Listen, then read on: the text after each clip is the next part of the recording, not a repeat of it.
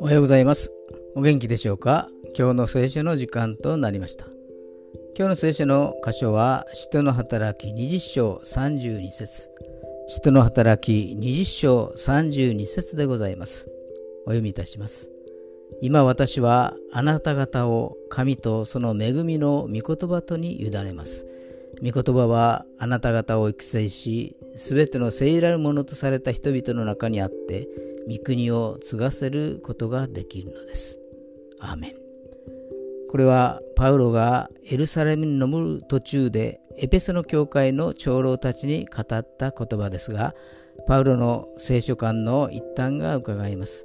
御言葉には私たちを立て上げる力と私たちが御国へ至るまで導く力が秘められています。御言葉は私たちの足の灯火、道の光となって最後まで私たちを導いてくださいます。今日も御言葉に満たされた一日となりますように。それでは今日が皆さんにとって良き一日となりますように。よしでした。